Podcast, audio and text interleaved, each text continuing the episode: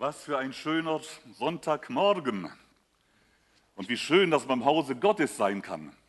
Empfindet ihr auch nicht heute Morgen so eine Ruhe, eine Geborgenheit, etwas Feierliches? Mir geht es jedenfalls so. Die Gegenwart Gottes, die da ist, die hat er verheißen, wo sich Menschen versammeln in seinem Namen. Das haben wir getan. Da ist er der Gegenwärtige. Wir haben heute schon verschiedene gute Dinge gehört. Ich war vom Bild ganz begeistert. Da muss man schon Künstler sein, um das zu erkennen, dass das ein Puzzle ist. Man sieht es aber dann deutlich, wenn man es weiß. Dass da das Kreuz ist und das eins ins andere hineingreift, die Barmherzigkeit. Ich wurde gebeten, heute Morgen etwas über Barmherzigkeit und über Diakonie zu sagen. Und als ich anfing, mich vorzubereiten, dann habe ich gemerkt, Barmherzigkeit füllt diesen Sonntag aus. Diakonie, das wird nächsten Sonntag höchstwahrscheinlich der unser Gemeindeleiter Uli Willen, die Fortsetzung machen dann mit Schwerpunkt Diakonie. Es greift ineinander über. Das ist hier auch in diesem Bild so dargestellt. Anfangen möchte ich mit unserem Generalthema für dieses ganze Jahr und das heißt Christusmäßig. Christusmäßig. Das ist ein Wort das, oder ein Begriff, der sich aus zwei Worten zusammensetzt. Christus und mäßig. Und äh, wenn ich mit dem ersten anfange, das ist ja alles klar. Christus, er ist das Zentrum. Er ist der Herr. Er ist Gottes Sohn. Christus heißt der Gesalbte. Und seine Salbung, die dürfen wir auch heute Morgen ganz neu erleben. Er ist der Herr aller Herren. Er ist der Erlöser. Er ist der König. König Jesus haben wir gesungen. Wir geben dir alle Ehre. Und er hat alle Macht und Gewalt in seinen Händen. Im Namen Jesus Christus, da haben wir uns versammelt und haben angebetet und das wollen wir auch weiterhin tun. Der zweite Begriff, der bei Christus mäßig ist, ist auch sehr schön und passt zusammen, aber ich habe so den Eindruck, dass es manches Mal in der Auslegung vielleicht auch falsch verstanden werden kann. Das mäßig. Es heißt ja für uns, die wir hier sind, ganz klar, Christus gemäß, so sein wie er, gerade wie wir es gesungen haben. Das ist der Sinn von Christus mäßig. Aber man könnte bei mäßig, ich habe es mal gehört, wie geht es dir? Ja, so mäßig. So lala. So nicht, nicht gut, nicht schlecht, so gerade so mittelmäßig. Gerade noch so überm Wasser. Das ist hier absolut mit diesem Begriff nicht gemeint. Christusmäßig, das bedeutet, er ist das Maß aller Dinge. Er ist unser Vorbild, er ist das Zentrum, er ist das Fundament. Die Bibel spricht auch davon, dass er unser Meister ist. Da möchte ich ganz kurz stehen bleiben. Er ist der Meister und wir sind die Jünger. Jünger, altdeutsch heißt Lehrling. Wir sind die Lernenden, wir haben aufzuschauen zu Jesus und wir tun gut daran, wenn wir sagen, du bist unser Meister. Der reiche Jüngling, der kam zu Jesus und sprach ihn an, guter Meister, was soll ich tun? Also er erkannte in Jesus den Meister. Nikodemus kam in der Nacht etwas heimlich, etwas versteckt, ihm war irgendwas peinlich, aber sagte, Meister, wir wissen, du bist von Gott gesandt. Keiner kann die Zeichen tun, die du tust. Meister, du bist der Herr. Ähm, die Jünger sprachen sehr, sehr oft Jesus mit Meister an. Ich erinnere nur an dieses Bild vom Sturm. Meister, kümmert es dich nicht, dass wir jetzt umkommen? Und der Meister stand auf, souverän. Er gebot Wind und Wellen. Und die Jünger waren sprachlos. Wer ist der? Es ist der Meister. Bei der Auferstehung, da kommt ein neues Wort dazu. Meister haben sie auch noch dort gesagt, aber da kommt doch eine schöne liebevolle, ehrerbietende äh, Betonung dazu. Die Frauen, die Jesus am Morgen dort zunächst als Gärtner halten und ihn dann erkennen, in Anbetung, die sagen Rabbuni. Rabbi, dieses Wort bedeutet Lehrer. Und Rabbuni bedeutet eine Vertiefung. Er ist nicht nur der Lehrer, er ist nicht der Meister, sondern dieses Rabbuni, das spricht von inniger Beziehung, von Liebe. Herr, Herr und Meister, König aller Könige, Freund und mein Rabuni, mein Meister, vor dem ich mich nicht zu fürchten habe, aber von dem ich sehr, sehr viel lernen darf und soll. Jesus hat es selber gesagt, lernet von mir. Und das wollen wir ja auch eigentlich immer wieder tun, wenn wir die Bibel lesen, wenn wir beten, wenn wir zusammenkommen in den Gottesdiensten. In Matthäus 10 steht geschrieben, der Jünger, also der Lehrling, der Jünger ist nicht über seinen Meister. Aber dieser Jünger soll alles daran setzen, dass er so werden kann wie der Meister. Die Latte liegt hoch. Als ich anfing, mich mit diesem Wort zu beschäftigen, ich dachte, oh, oh, oh. Haben noch viel zu lernen. Durch eigene Anstrengung, das ist meine Erfahrung und das ist uns allen bekannt, durch eigene Anstrengung oder gutes Tun und Wollen, nur durch eigene Leistung, durch menschliche Leistung erreichen wir nie dieses Ziel, so zu sein wie der Meister. Da braucht es ganz klar den Beistand des Heiligen Geistes und wir tun gut daran zu sagen, Herr, hilf mir. Ich will. Du weißt, ich möchte dir ähnlicher werden. Hilf mir. Lass mich umgestaltet werden, so wie die Bibel es sagt, in dein Bild, ihm immer ähnlicher zu werden. Herzlichen Dank für das Lied. So sein wie Jesus. Um das geht es heute, auch in der Predigt. So sein wie Jesus. Dieser Prozess, äh, der Wunsch in uns, so zu sein wie Jesus, die nennt die Bibel auch Heiligung. Heiligung ist auch so ein Begriff, über den ich jetzt nicht ganz sprechen kann. Das ist ein umfassendes Thema. Durch die Wiedergeburt sind wir Kinder Gottes. Und daran sollten wir festhalten und nicht locker lassen und diese Gewissheit tief in unserem Herzen bewahren. Wir sind vollkommen erlöst. Aber wir sind noch nicht vollkommen. Man könnte das so vergleichen mit einem Kind, das geboren wird. Es wird geboren, es ist vollkommen Mensch. Aber fertig in dem Sinn, da gibt noch viel zu tun, noch viel zu lernen. Wir sind umgestaltet worden in das Bild Jesu Christi. Ich setze das mal jetzt so voraus, heute Morgen hier. Und wir tun gut daran, weiter drin zu wachsen, zu üben und ihm immer ähnlicher zu werden. Ich habe eine Stelle gefunden, die ist uns auch bekannt, 1. Johannes 3, Vers 2 und 3. Wir wissen aber, das ist Gewissheit. Wir wissen aber, wenn wir ihn sehen werden, und das ist die Herrlichkeit bei ihm. Dort von hier bis zum Himmel haben wir gesungen. Wenn wir ihn sehen werden, dann werden wir so sein wie, so wie er ist. Das ist für mich die größte Verheißung. Hier ist es vielleicht, da zittert man fast davor, ein Unding, so zu sein wie er. Herr, wer bin ich? Ein, einer der Jünger sagte, gehe aus von mir, ich bin ein sündiger Mensch. Das haben wir auch immer wieder mal zu sagen, und der Herr vergibt und er reinigt. Heiligung ist der Wunsch, so zu sein wie er. Im Hebräer 12, Vers 14 steht dieser markante Satz, ohne Heiligung ist es unmöglich, Gott zu gefallen. Ich sage es ein bisschen anders. Ohne diesen tiefen Wunsch und das Verlangen in uns, ich möchte so sein wie er und ich probiere es immer wieder neu und er hilft mir ja auch und ich, ich wachse auch in ihm hinein. Kind, Jüngling, alter Mann, ich wachse dort hinein. Ähm, ohne diesen Wunsch werden wir nicht vorankommen. Dieser Wunsch der Heiligung sollte ähm, ein Motor in unserem Herzen sein. Sogar der, ich sage jetzt mal, der große Apostel Paulus, anscheinend war er von, vom Wuchs gar nicht so groß. Sein Name bedeutet auch der Niedrige. Der Apostel Paulus, der große Apostel Paulus, der schreibt an einer Stelle in Philippa 3, 12 bis 14, ich habe dieses Ziel, von dem ich jetzt gesprochen habe, ich habe es noch nicht erreicht. Und jetzt kommt die richtige Haltung, ich setze aber alles dran, ich jage ihm nach, dass ich es ergreife, weil ich ja auch von Jesus Christus ergriffen bin. Ich habe mich vor 60 Jahren, etwas mehr schon, für Jesus Christus entschieden. Da sollte man doch schon einiges gelernt haben, oder? Sollte man. Ich sage euch etwas, ich habe immer noch dazu zu lernen.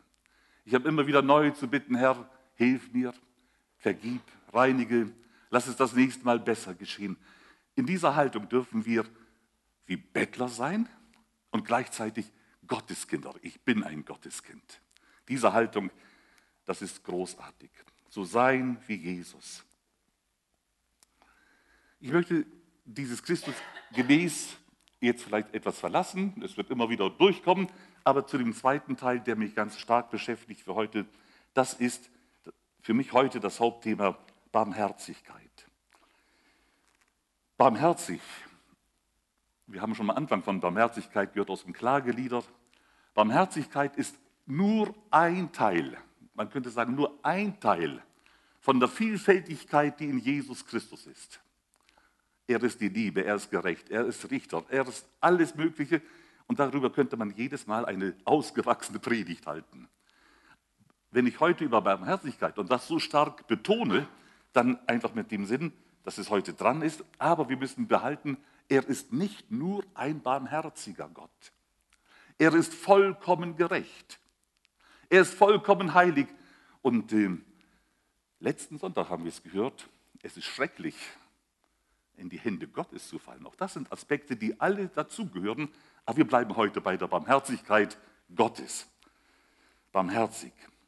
Als ich anfing, mich darüber nachzudenken und mich damit zu beschäftigen, ist mir aufgefallen, dass dieses Wort barmherzig in unserem deutschen Sprachgebrauch leicht veraltet ist. Barmherzig ist irgendwie ein verstaubter Begriff. Auf der anderen Seite, wo gibt es denn heute in unserer Zeit noch überhaupt Barmherzigkeit in der Welt? Ich möchte jetzt nicht anfangen, über Politik zu reden oder solche Sachen, aber wenn man die Nachrichten anmacht, da ist Unbarmherzigkeit, Bombenterror, Anschlag nacheinander. Da ist nichts von Barmherzigkeit zu sehen oder es wird so wenigstens nicht in den Nachrichten verkündigt. Wo gibt es heute noch Barmherzigkeit? Das ist ein, doch ein, ein Gedanke, der mich ganz, ganz kurz beschäftigt hatte. Wo sind die Politiker, die barmherzig sind? Will eine Politikerin im nord nördlichen Nachbarland barmherzig sein zu den Flüchtlingen, ihnen irgendwie eine Möglichkeit bieten? Die muss jetzt um ihre Wiederwahl fürchten. Der Grund ist Barmherzigkeit. Ich verlasse das Thema jetzt sofort. Aber ihr merkt, Barmherzigkeit ist heute fast, fast undenkbar. Die Leute werden ärgerlich, wenn jemand Barmherzigkeit anfängt zu üben. Ich möchte ganz kurz etwas zum, zum Wort Barmherzigkeit noch sagen und das definieren. Gestern Nachmittag, da hat mich eine liebe Frau angerufen, hat gefragt, was ich denn heute predige. Und ich habe das gesagt, Barmherzigkeit ist dran. Und dann kam äh, die Antwort von ihr, äh, weißt du denn das, was das im Hebräischen heißt? Das wusste ich noch nicht. Äh, diese liebe Frau hat das Hebräikum studiert, ist Lehrerin und ähm, sie ist auch heute hier im Gottesdienst, das nur so nebenbei. Jedenfalls hat sie dann gesagt, barmherzig ist das gleiche Wort mit der Umsetzung von zwei kleinen Vokalen, das gleiche Wort wie der Mutterschoß, dort wo das Baby aufwächst. Im Hebräischen heißt Barmherzigkeit der Mutterschoß. Das ist der Ort der absoluten Ruhe, der Geborgen, des Geborgenseins, der Ruhe, der Fürsorge. Das hängt alles mit zusammen. Das ist Barmherzigkeit aus dem Hebräischen übersetzt. Ich habe mir hier aufgeschrieben, weil das jemand auch so fein formuliert hat, Barmherzigkeit ist ein Lebensstil, der mit den Armen und den Bedürftigen leidet sich an sie verschenkt, ihnen mit konkreter Hilfe zur Seite steht und für sie Zeit und Aufmerksamkeit entgegenbringt. Das ist ein Zitat. Der Dietrich Bonhoeffer, der ist ja auch bekannt, der war Pfarrer in der bekennenden Kirche, damals in der, Widerstands- oder in der, ja, in der Widerstandsbewegung im Dritten Reich. Er prägte diesen Satz und den finde ich treffend. Nicht von mir, sondern Dietrich Bonhoeffer sagt, Kirche ist nur dann Kirche, wenn sie für die anderen da ist. Ein guter Satz. Treffend zur Barmherzigkeit, auch passend zur Diakonie. Jemand anders hat gesagt, Barmherzigkeit ist, wenn die Liebe Hände und Füße bekommt. Man kann sich diese Zitate da später mal mitnehmen draußen. Barmherzigkeit ist handelnde Liebe oder Barmherzigkeit ist Liebe in Aktion.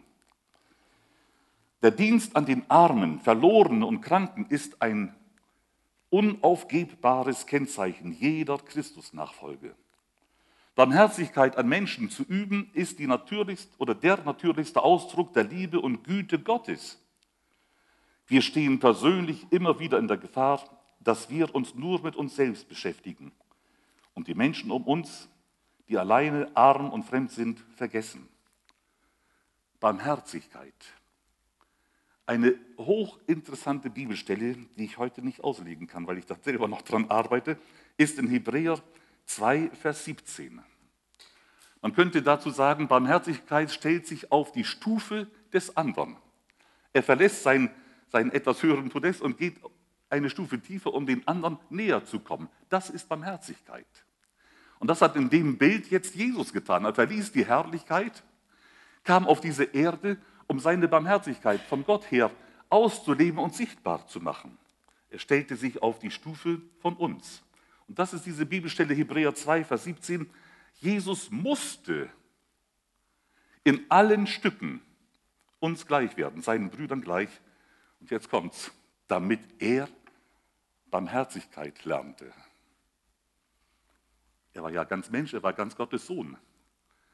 Jesus musste auch auf dieser Stufe, die er eingenommen hat, hat er Barmherzigkeit übt und hat sie total so ausgelegt, dass sie von ihm lernen sollen. Etwas weiter steht in der Bibel, Matthäus 11, Vers 29, sagt Jesus, nehmt mein Joch auf euch und folgt mir nach. Das hat etwas mit dem Lernen von Jesus zu tun, auch in der Barmherzigkeit. Wenn man das Wort Joch hört, dann hat man meistens eine falsche Vorstellung. Man denkt, ein Joch ist eine drückende Last. Ich, ich trage mein Joch durchs Leben. Gott hat mir ein Joch oder eine Last aufgelegt. Der biblische Begriff hier von Joch ist genau das Gegenteil. Ein Joch ist etwas Befreiendes, eine Hilfe. Wenn man zwei, ich sage jetzt mal Ochsen, zwei Ochsen nimmt und ihnen ein Joch auflegt, dann ist es nicht eine Last in dem Sinn, das ist eine leichte Last für sie, aber die Last, die sie zu tragen oder zu schleppen haben, wird jetzt aufgeteilt. Und es ist ein mathematisches Wunder, wenn einer 50 Kilo zieht und der andere zieht auch 50 Kilo, dann ist es klar, dann ziehen sie 100 Kilo. Aber man hat diesen Versuch gemacht, wenn man diese Last bei, bei den Ochsen erhöht, die ziehen bedeutend mehr als das, als das, was man rechnerisch erahnen kann. Zwei schaffen mehr. Und deswegen ist Jesus in allen uns gleichgekommen. Sein Joch ist sanft, sein Joch ist leicht. Es tut uns wohl, mit ihm zu gehen dann ist mir noch ein, Sinn, ein Bild in den Sinn gekommen. Das ist das Bild vom Henoch, Altes Testament. Schon auf den ersten Seiten der Bibel steht, und Henoch, wie heißt es weiter, er wandelte mit Gott. Er ging mit Gott. So sein wie Jesus. Er ging mit Gott. Und dieses mit Gott gehen hat Gott so gefallen, dass er sagte, den nehme ich jetzt schon zu mir. Henoch wandelte mit Gott. Für mich erlaubt mir dieses Bild, das steht nicht so in der Bibel, aber Henoch erkannte, was es bedeutet, im Gleichschritt mit Jesus zu gehen. Das ist das Joch. Ich gehe in dem Tempo mit ihm. Ich gehe dahin, wo er hingehen will. Das Joch ist nicht dazu gedacht, dass ich voranlaufe oder hinterherhinke, sondern mit Jesus gehen. Das ist wieder der Chorus. So sein wie Jesus. Ich möchte mit ihm gehen. Ich möchte seine Gedanken denken. Ich möchte verstehen, was er will. Das Joch Jesu gleicht aus. Ohne diesem Joch, da bin ich, da mache ich, was ich will. Und meistens ist es nicht das Richtige. Aber das Joch mit ihm, das ist leicht und das ist sanft. Henoch wandelte mit Gott. Das ist Jesus-mäßig, das Joch. Mit ihm zu gehen. Matthäus 9, Vers 13 sagt Jesus, lernet von mir, ich habe Wohlgefallen an Barmherzigkeit. Das wird in der Bibel so oft wiederholt. Gleich am Anfang, damit fängt Jesus seine Bergpredigt an. Die ersten Worte, die er an die Jünger und an die Menschen richtet, Matthäus 5, Vers 7, selig oder gesegnet sind die, die Barmherzigkeit üben. Das Wohlgefallen Gottes ruht auf ihnen. Das sind wir bei Henoch. Das Wohlgefallen Gottes, den will ich bei mir haben.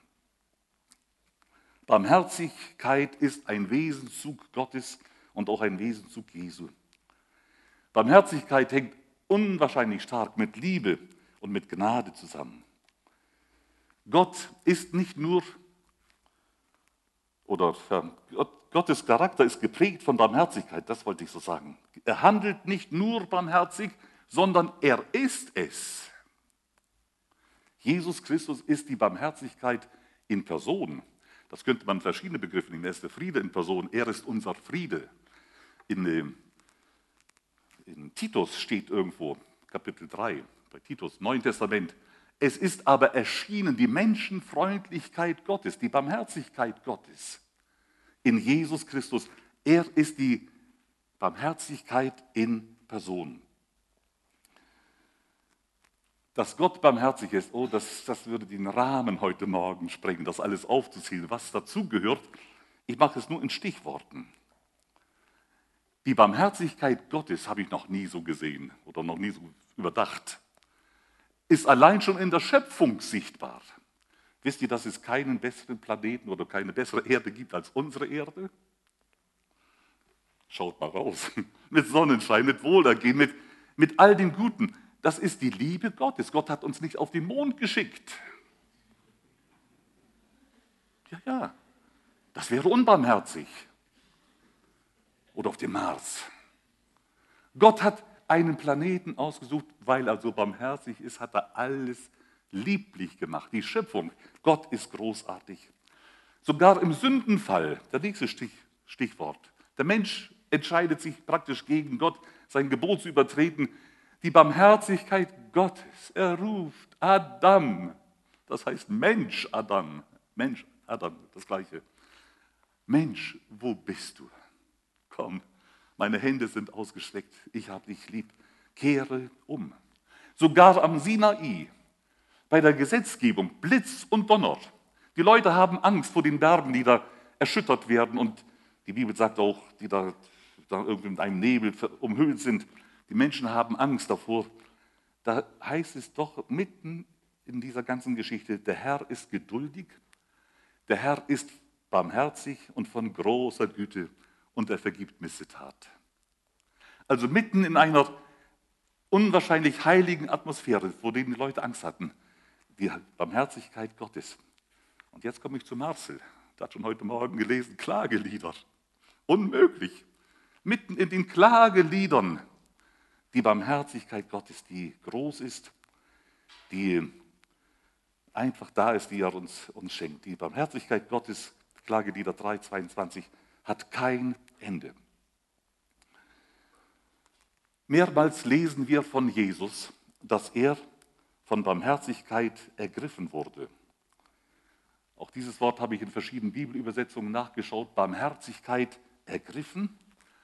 Eine andere Übersetzung sagt, das ist die konkordante Übersetzung, es jammerte ihn, hat auch etwas mit der Speisung der 5000 zu tun. Gebt ihr ihnen zu essen, das ist reine Barmherzigkeit. Schickt sie nicht weg, gebt ihr ihnen. Das ist Diakonie. Ähm, es packte ihn ein tiefes Mitleid, sagt die Menge. Jetzt bin ich wieder beim, beim Jürg Zink. Der Jürg Zink sagt, es ging ihm zu Herzen und es tat ihm weh. Also er wurde auch innerlich, wurde er stark bewegt. Eine modernere Bibelübersetzung sagt, Jesus wurde von Barmherzigkeit so ergriffen, dass sich ihm die Eingeweide umdrehten. Das ist ein Bild nicht zu verstehen aber er war so gepackt vom tiefen Erbarmen und dann ist für uns alles das bekannt. Jesus war vom Erbarmen so gepackt über Jerusalem, dass er weinte. Jerusalem, Jerusalem. Wie oft wollte ich und du hast nicht gewollt. Und das, darf ich das hier so sagen? Ich habe mich dabei ertappt, dass ich, ich weiß nicht, ob ich, ob ich mal oder wann auch überhaupt übertun in diesem herzlichen Erbarmen geweint hätte über meine Nachbarn, die nicht gerettet sind. Da darf man Buße tun. Sein Herr, schenk du mir doch dieses Herz, dass ich nicht nur predige von Barmherzigkeit, sondern so sein wie Jesus. Jesus wurde von Barmherzigkeit ergriffen. Ich möchte fast sagen, er wurde davon geschüttelt und er tat alles, um diesen Menschen zu helfen. Der Samariter, von dem wir heute schon gehört haben, der barmherzige Samariter, der alles getan hat. Der, ähm, von ihm heißt es auch, er wurde auch ergriffen von Barmherzigkeit. Er sah die Not. Aber er ging nicht vorbei, er sah, es jammerte ihn. Und dann ging er hin und dann goss er Öl. Erst hat er die Wunden gereinigt, dann hat er Öl hineingegossen, dann hat er mit Wein auch das noch ausgewaschen und äh, hat ihn verbunden, hob ihn hoch. So steht es in meiner Bibel. Darüber wollte ich eigentlich auch nochmal bald predigen, dieses gegenseitige Hochheben. Er hob ihn hoch, setzte ihn auf sein Fahrzeug, damals der Esel, und brachte ihn in die Herberge, in die Gemeinde und hatte finanziell gesorgt. Das ist doch ein schöner Sack hier. Habt ihr den richtig gesehen? Der ist prall gefüllt. Das ist, das ist Barmherzigkeit. Barmherzigkeit, die nicht nur in Worten besteht, sondern Hände und Füße hat. Und wahre Barmherzigkeit macht kein großes Aufheben von sich. Barmherzigkeit geht nicht einher und sagt, schaut einmal, was ich tue. Das habe ich gemacht. Ich habe hier so eine kleine Geschichte, ein Kalenderblatt ist das eher eigentlich mehr, ähm, mit der Überschrift, wie hieß der barmherzige Samariter? Wisst ihr das? Ich lese es euch mal vor. Wie hieß der barmherzige Samariter? Da gab es vor Jahren einen Pfarrer Oberlin, Oberlin. Ähm, damals gab es noch keine Autos, so ging er damals als Predigerkandidat von Straßburg auf einer Fußwanderung mitten im kalten Winter weiter weg zu seinem Dienst, war ermüdet und war so müde, fast in einem Todesschlaf, dass er sich in den Schnee legte und auch kurz zum Einschlafen war. Und das wäre absolut sein Ende gewesen. Er wäre dort erfroren. Plötzlich merkt dieser Pfarrer Oberlin, wie zwei Hände ihn packen, auf einen Wagen setzen, ihn einhüllen in Decken und er wird im nächsten Dorf wird dabei bei guten Freunden da irgendwo abgegeben und so wurde ihm das Leben gerettet. Und dann fragt dieser Pfarrer Oberlin, äh, er wollte ihm was schenken, auch Geld und so weiter. Das hat er vehement abgelehnt, dieser Fuhrmann. Und dann fragt der Pfarrer Oberlin, ja, bitte sagen Sie mir doch Ihren Namen damit ich Ihnen wenigstens richtig danken kann. Und dann hat dieser Fuhrmann gesagt, äh, ich sehe, Sie sind Geistlicher, anscheinend hat man das an seiner Kleidung gesehen bei dem Pfarrer Oberlin. Wie hieß denn der barmherzige Samariter? Finde ich wunderschön. Sagen Sie mir Ihren Namen. Weiß ich nicht. Ich weiß auch nicht, wie der barmherzige Samariter hieß. Aber dass er geholfen hat und gehandelt hat aus Liebe, so sein wie Jesus, das erkennen wir gut. Im Bibel-TV habe ich mal vor längerer Zeit etwas gesehen, das ist der Sohn von Anton Schulte, hat er gepredigt. Und da hat er ein kleines Beispiel erzählt, das finde ich so treffend, das passt jetzt auch hier hinein.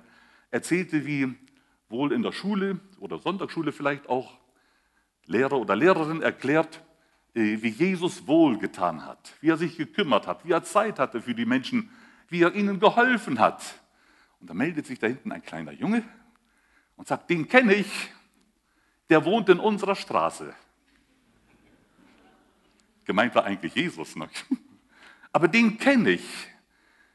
Dieser Kleine hat in dem Handeln von diesen Erwachsenen die Christusähnlichkeit entdeckt.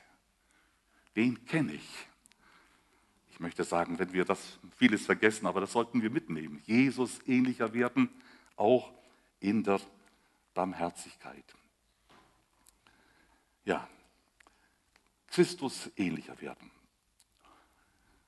Barmherzigkeit macht kein großes Aufsehen. Ich gehe hier einen Schritt weiter. Alles kann man nicht sagen, was man im Herzen hat. Ich möchte vielleicht damit zum Abschluss kommen. Barmherzigkeit führt auch dazu, dass man barmherzig ist mit seinen Mitmenschen. Und das führt schlussendlich auch zur Vergebungsbereitschaft. So sein wie Jesus, haben wir gesungen. Ist Jesus vergebungsbereit? Sonst wäre ich nicht hier. Er vergibt. Er vergibt Sünde und er vergibt Schuld. Das ist ein, ein bekanntes Beispiel von diesen beiden Schuldnern, die schuldig sind. Und der eine kommt und hat da seine, seine große Schuld mit Hunderten von Talenten. Das ist eine Zahl, die ich gar nicht richtig berechnen kann. So groß. Und der König vergibt ihm diese große, große Schuld. Und dann trifft dieser andere seinen Kollegen, der, der schuldet ihm nur 100 Dinare, das ist Kleingeld.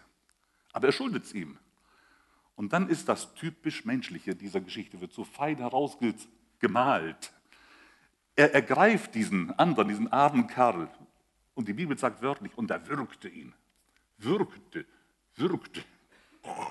Und wollte ihn ins Gefängnis werfen und sagen, du kommst da nicht raus, bis du bezahlt hast.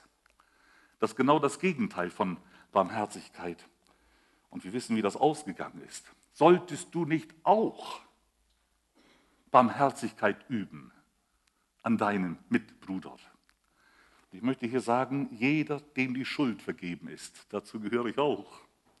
Jeden, dem die Schuld vergeben ist, ist verpflichtet, seinen Bruder zu lieben. Bis hin zu Feindesliebe, das ist noch ein Punkt, noch viel größer. Ähm, das ist ein anderes Thema. Aber das ist die, Matte, die Latte liegt hoch.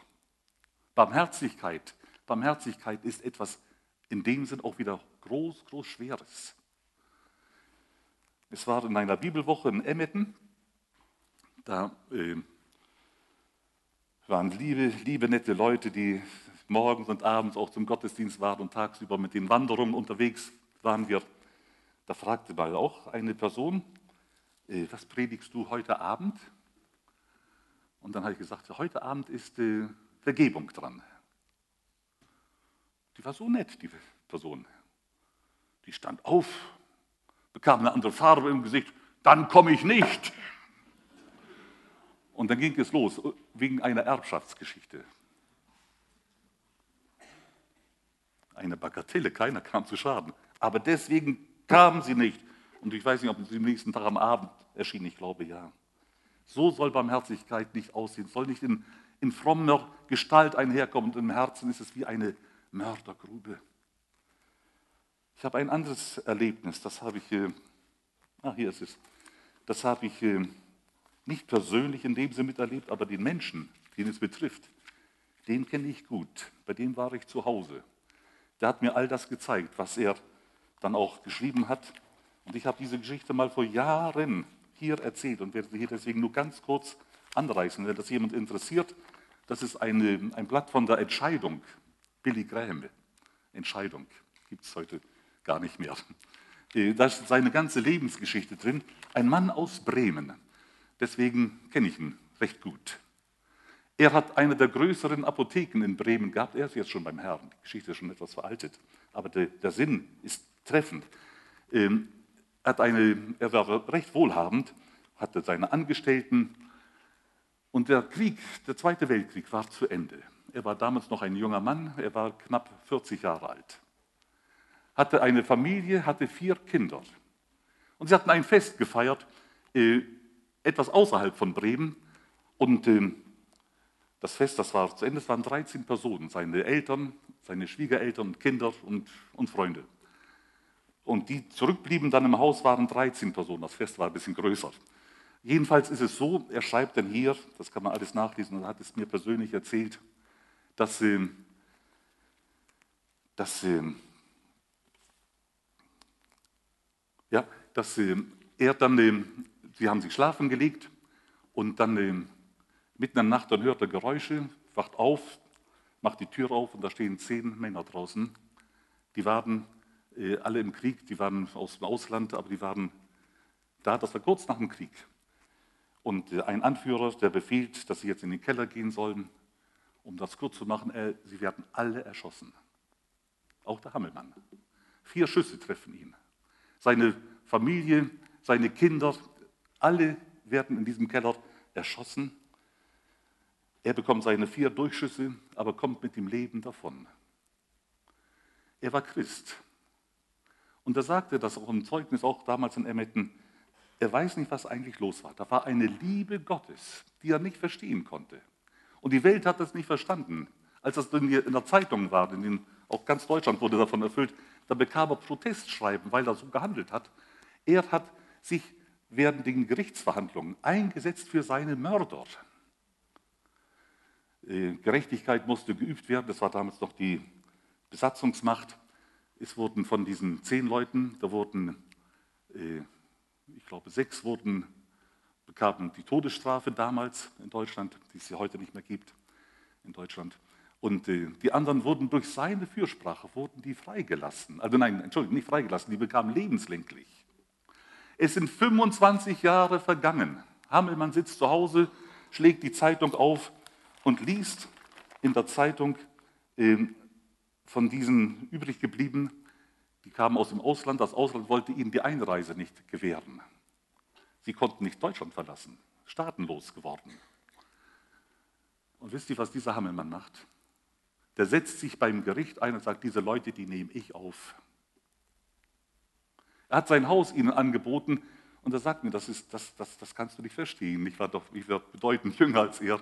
Sagt, das verstehst du jetzt nicht. Aber am Morgen beim Frühstück mit deinen Mördern zusammenzusitzen und zu bitten, zu fragen, möchtest du noch Milch oder Kaffee oder Zucker?